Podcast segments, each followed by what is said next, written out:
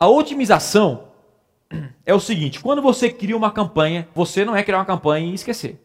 Existe a otimização, que é melhorar a campanha sempre. Beleza? Ah, o que acontece, isso aqui é muito real. Isso é natural. Para quem não anuncia no Google, tá? Quem não anuncia está começando é o seguinte: toda campanha que você for iniciar, começar, ela não vai ser, não vai ter a melhor performance possível. Então, tipo assim, Tiago, a minha meta é esse resultado. Você vai começar a sua campanha aqui. É normal. Você está conhecendo, vendo como é que você reage aos seus anúncios, você está testando. Aí, conforme você vai otimizando, a sua campanha vai melhorando. Então, hoje, para mim, é muito mais fácil gerar resultado porque eu tenho histórico de 3, 4, 5, 6 anos.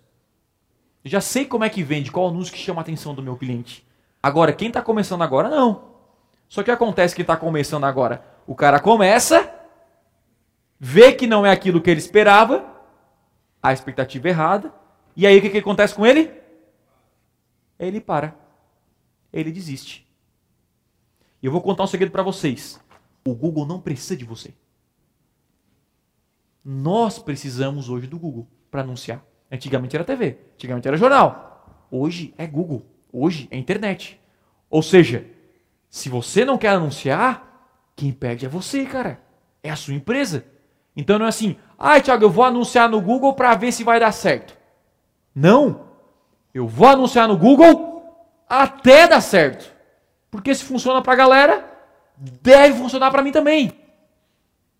Eu tenho que arrumar alguma coisa, ou na minha oferta, na minha comunicação, na otimização, na segmentação.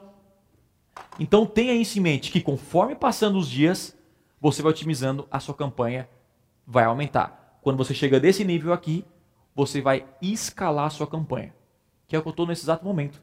Eu estou escalando para o próximo lançamento, beleza? Seguindo aqui a otimização, toda otimização ela segue baseado nas métricas conversões. Cara, o seguinte, tem muito gerente de tráfego aí, beleza? Muito cara que ensina tráfego. E os caras são de planilhas, meu, de ter números e tal. E eu falo uma coisa, eu não tenho tempo para isso. Eu acho melhor eu focar naquilo que é importante em métricas e o restante focar na minha comunicação, em ser diferente no mercado, como me diferenciar, como surpreender o meu cliente. Eu prefiro gastar mais tempo nisso do que olhando planilha. E quais são as métricas mais importantes é, para você olhar no tráfego? Quem sabe? Quais são as duas métricas? Métricas que a gente tem que ter? Volume e e CPA, meu. Se o CPA está na sua meta e o volume também, ferrou. Ah, mas o CTR não está tão bem. E daí? Você pega o CTR, vai melhora um pouco o seu anúncio e tal, mas o que vai mudar no final é quanto você bota quando volta para o seu bolso. Quando você investe, quando volta, né? Na verdade.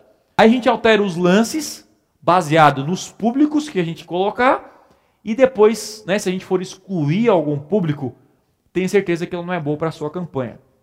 Então nós vamos anunciar. Tiago, 18 a 24 anos não compram de mim, cara. Por exemplo, Conversão Extrema é isso. Não é meu público. Eu não anuncio para eles hoje. Só acima de 25 anos. Até para comprar um curso desse e tal, é uma pessoa que tenha condições. Então, cada um de vocês tem um público específico. Né, que tem lá o target refinado dentro do conversão. Faz aquilo lá. Claro que na hora de anunciar, a clareza fica muito melhor para você conseguir resultado.